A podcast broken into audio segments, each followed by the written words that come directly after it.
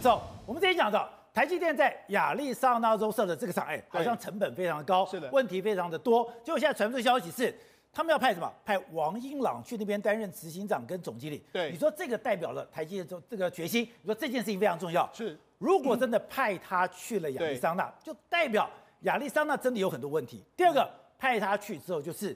只许成功，不许失败。没错，今天传出个消息，就是亚利桑那厂的这个人事案已经确定了，就先进用先进制，诶派台积电会派所谓先进制程晶圆厂的营运副总经理王英朗，他去那边担任执行长跟总经理。而且这是一个非常重要的讯号，为什么呢？因为王英朗是台积电未来第三代接班人中间，他是排头名的，所以他，他是接班人，对，他是第三代接班梯队，对，他是接第三批。第三代接班人的最领先，为什么？因为他创下一个纪录，是四十九岁就担任台积电最年轻的副总经理，所以他是台积电有史以来最年轻的副总经理。他去，如果他能够成功把这个整个这个晶圆厂运转起来的话，毫无疑问，他就是第三代接班人第一名的这个指定的位置。那所以他去只能成功不能失败，他就是台积电现阶段最王牌的一个人物。而且跟他讲他五十五年次，对他非常夸张什么？哎。他以前读书的时候，对，还要搬砖头，而且他为什么比较特别呢？第一个，我们那台积电过去你要担任到什么职？这个总经理、副总经理，你一定都要是留美的。那现阶段的这个，我们知道这个刘这个刘德一呢，他是这个美国的这个博，他是加州伯克莱大学的。那这个位置家是耶鲁的，所以都是留美。但是你讲他王一朗，他没有，他是他是清大物理系毕业之后，中山大学材料所，还有交大工程电子工程的博士，所以他其实不是留美的。对，再就是说他怎样？因为他一开始就从这个厂长开始干，而且最特别是，他当选十大杰出青年。他说他国中的时候，他是长子，他会多帮家里多赚点钱。他星期假日还有暑假，他还去营造厂，还有建筑工地搬砖啊，还有搬这个推水泥车等等贴补家用。所以呢，我今天才知道，我今天看了一本书才知道，你知道在工地里面搬水泥，那个水泥几公斤，你知道吧？五十公斤，很重很重。所以呢，他其实是走过这个坎坷的路。那。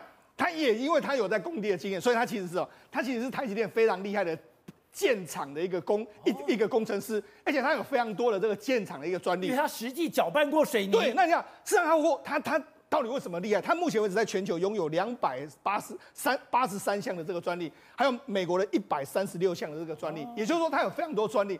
那你知道，事实上之前不是台积电跟中兴有打过这个所谓侵权官司吗？其实台积电引用了非常多王英朗的这个专利去。告中兴，所以他等于是告中兴非常成功一个人。我就讲，现在台积电里面这个薪资的高低，不是看你的这个职位高低，实际上是你拥有的专利。因为你的专利越多的时候，其实台积电会给你的奖金或是红利会越来越多。所以他他等于派他出去。你看台积电认为他是生产战将，他是最会管理晶圆厂的这个中生代嘛，所以等于是派他去，一定都是只准成功，不许失败。而且他去了，假设成功之后，我跟大家。报告，他就是台积电下个阶段最有可能接班的一个人物，所以从这里可以看到，对台积电亚利桑那厂是玩真的了，当然是玩真的，尤其是因为它的成本会非常非常高，那成本非常高，你怎么降低成本？降低成本来说，它未来可以再把这一套 copy 到哪里去？copy 到德国啦，因为美国是最难设设设厂的，如果美国都做得下去，那你去德国，那你去日本、去印度都 OK，所以他派出他。去的话，去了解海外整个建厂的过程，然后怎么 cost down，我觉得他是扮演一个非常重要的这个角色。好，那除了这个之外，其实今天还有关于台积电一个非常重要的消息，就是我们不是讲吗？中国现在是无上限给这个中芯啊、华虹啊、华为啦、北方华创啦，补贴无上限，中伟无上限。那无上限的时候，他们结果他们办的第一件事是什么？他们无上限就准备要来台湾挖角。他们直接在什么 LinkedIn 那些所谓的网站，他们就直接贴出公告，就说我现在呢希望台湾的这个这个所谓工程师去，他现在用的是所谓三倍的这个薪水，那因为以前是四倍啦，五倍，现在只能用三倍，所以我觉得这一波挖角会或许会真的出很多钱，但是深圳的执行的这个效果会怎么样，我们有待观察。好，正好刚刚讲的美岛电子报民调做了一个等于说调查，国政民调出来，当然一般注意到是是。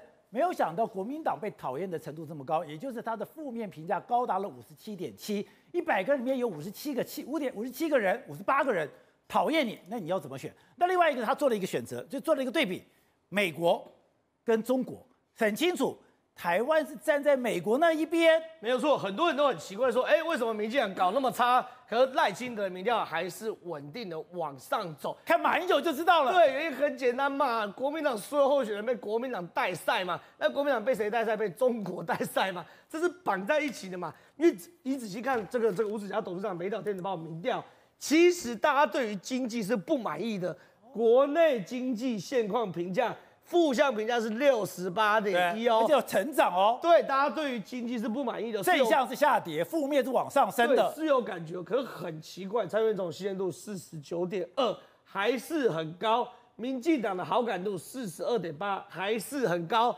国民党的好感度只有二十八点六啊。换句话说，我虽然呢对于经济不满意，可是我先要总统，总统我要选举，总统职责两岸国防外交。这三个东西是台湾会不会存在的最重要的依据，对，不对？是生存问题，是生存问题，是国家在不在问题嘛？是最大的上位概念嘛？结果呢？你国民党的好朋友是谁？是共产党，共产党好感度只有十趴啦，他的坏感度是七十九点，就八十趴的坏感度。所以你看哦，八十八的讨厌共产党，对啊，所以你国民党，你国民党跟共产党绑在一起，两边不可能好嘛？那民进党跟谁绑在一起？民进党跟美国绑在一起啊？美国重不重视台湾？五十七点七八重视台湾。民进党跟美国绑怎么样，状况都不会太差嘛。有个大问题，到底大家讨厌中国什么？美岛电子报民调这个，台湾和中国在哪些方面比较接近？哎，语言啊，我们同意，差不多接近。历史哦，也蛮蛮接近的，血缘也蛮接近的。可是你看哦，台湾人认为我们跟中国的意识形态跟制度只有七趴相同。啊，中国一天这样讲九二共识，一国两制，一国两制，我就跟你制度跟意识形态不一样了。你是跟我讲九二共识，所以这个东西会变成什么东西？你越去跟他靠近，你就是越站在那八十趴讨厌共产党的人；你越跟他靠近，你就是站在那什么只有七趴觉得两岸意识形态跟制度相同的。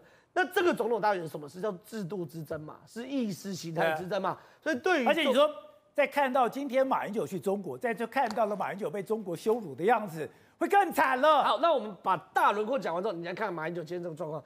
马英九从中国下飞机画面，连个红地毯都没有。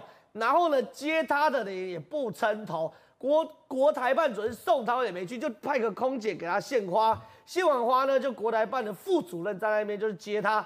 原本的说是正部，呃，原本是正国级的要接他，现在搞到副部级要去接他。要红地毯没红地毯，要规格没规格，更惨的事情是什么东西呢？离开机场后这样坐小巴离开，这不合理吗？小巴连礼车都没有。那我觉得马英九在挥手干嘛？旁边又没有人，你挥手给谁看呢？重点来了，中国如果愿意，旁边是可以夹到列队。对，旁边没有人，也没有安排人挥手。我想你挥手，旁边有很多人吗？没有，没有。你看这个镜头，旁边只有司机啊。镜头不敢带右边哦。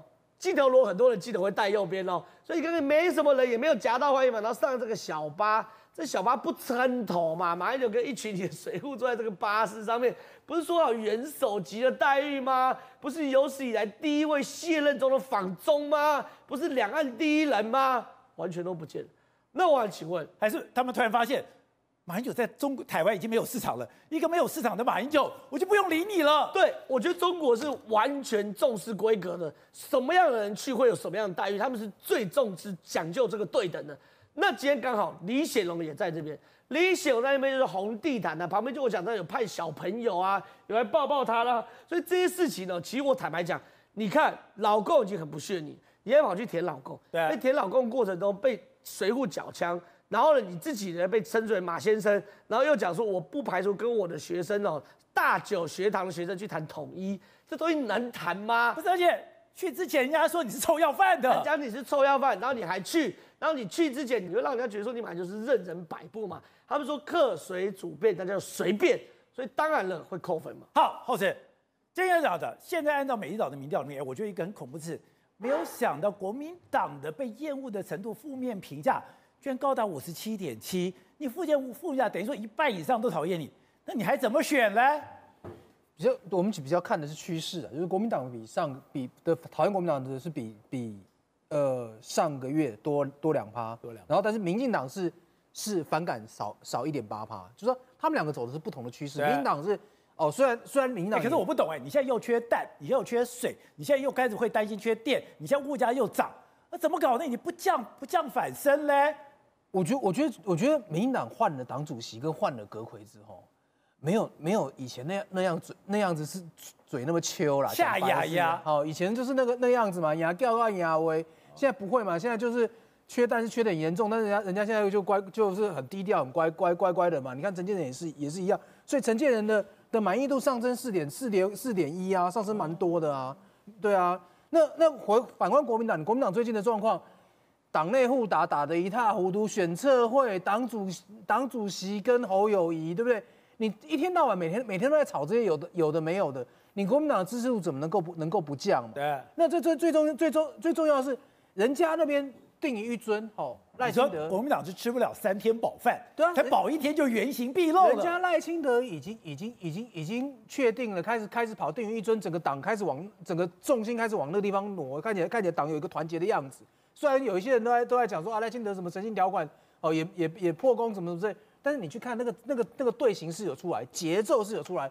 你国民党这边呢，你你到底要到底谁要选嘛？你讲个清楚嘛。人家主帅已经出来，你主帅还悬缺，到底要悬缺到民国哪一年都不知道啊啊！你不是领领导人要去带带领方向，要提出议题，要告诉大家说我要到哪里去，我怎么到好，然后然后跟大家去讨论。你现在的侯友谊什么东西都没有。你要选不要选，要怎么选？你选上之后跟民进党会有什么不同？你是两岸关系不同，还是电能源政策不同，还是国防政策不同？通通都没有嘛。就有人在讲，他现在被绑在新北啊，现在绑在这个总咨询啊，他动弹不得啊。不是，因为你要你要你要给民众一个方方向，你要给支持者一个方向，说我要去这个地方，所以你们都跟着我走。不是啊，你现在跟在跟在跟在跟在民一堆群众后面，我到底要不要走，我都不知道。打刚打刚来呵呵做代志。但受不了嘛，所以你你你侯友宜降得快，那民党国你原本国民党的看起来有一个有一个看起来有一个明星可以选的明星，他往下掉，你国民党就跟着往下掉。那马英九今天这个动作会有影响吗？不是，马英九的动作当然有影响嘛。他说国民党当然就是当当初就很很第一个时间就快就就松一口气，说国民党马英九不去北京嘛，好、哦，就是说去了北京政治动作被贴标签一大堆，那不去北京他们就觉得好很多。问题是你国民党的两岸论述一直没有出来呀、啊。你没有出来之后，你就变成变成被马英九牵着牵着鼻子跑。马英九去那边讲什么？一定是讲九，一定讲九二九二共识嘛？问题国民党现在上下哪有要承承认九二共识？没有人要承认九二共识啊，也没有人在讲九二共识啊。那你现在去去那边，他他讲这个，那、啊、你国民党怎么办？而且马英九去的时机很不好了，等于说这边才刚断交，你就往那边飞。对，好。然后你可以想象的是说，蔡英文去美国，老共一定有意见，对不对？老共在那边骂你前现任元首，你前任元首在那边那个那个地方跟跟那边两岸一家亲，那马英九不知道吗？我觉得马英九马英九那讲历史定位就是这样嘛，历史定位就是他哪有什么历史定位？历史定位就做别人，他历史定位就就烂掉了。历史定位就做别人没做过事情。我以前都没有这样子骂他，我现在都受不了了。他上次马，我现在是真的觉得他礼遇都不应该给他礼遇了。他你都把我卖掉，我干嘛还给你礼遇？他上次马习会不是搞到国民党输到输到脱裤子吗？对啊，对啊，这一次也是一样啊。哦，他以前从来没有去过大陆，第一个登陆的元首。可是问题是，你又要登陆，哦，你又不敢不敢碰政治，你要不然登陆就是说好，我去登陆，我去做。他不知道自己有多臭吗？我我觉得他，我觉得我觉得他他第一个没有没有没有在想这个啦。好，然后第二个就是说，你要去登陆，你要去解决两岸必经上面，你就去做政治嘛。他又不敢，不敢之后就出现你今天这个状况嘛。规格我不要上去，因为上去可能被扣红帽子啊。问题是往下又很难看，因为你的定位是第一次。然后又说我是什么青年家庭啊？你这两个，你这两个不上不下的时候，就会出现你这个状况。你说他，你说他今天的规格是这么低吗？我我我我基本上我不太认为啦。我觉得老公这种事应该是谈好，不会不会临时变。可是问题是你就是会出现这个这个尴尬。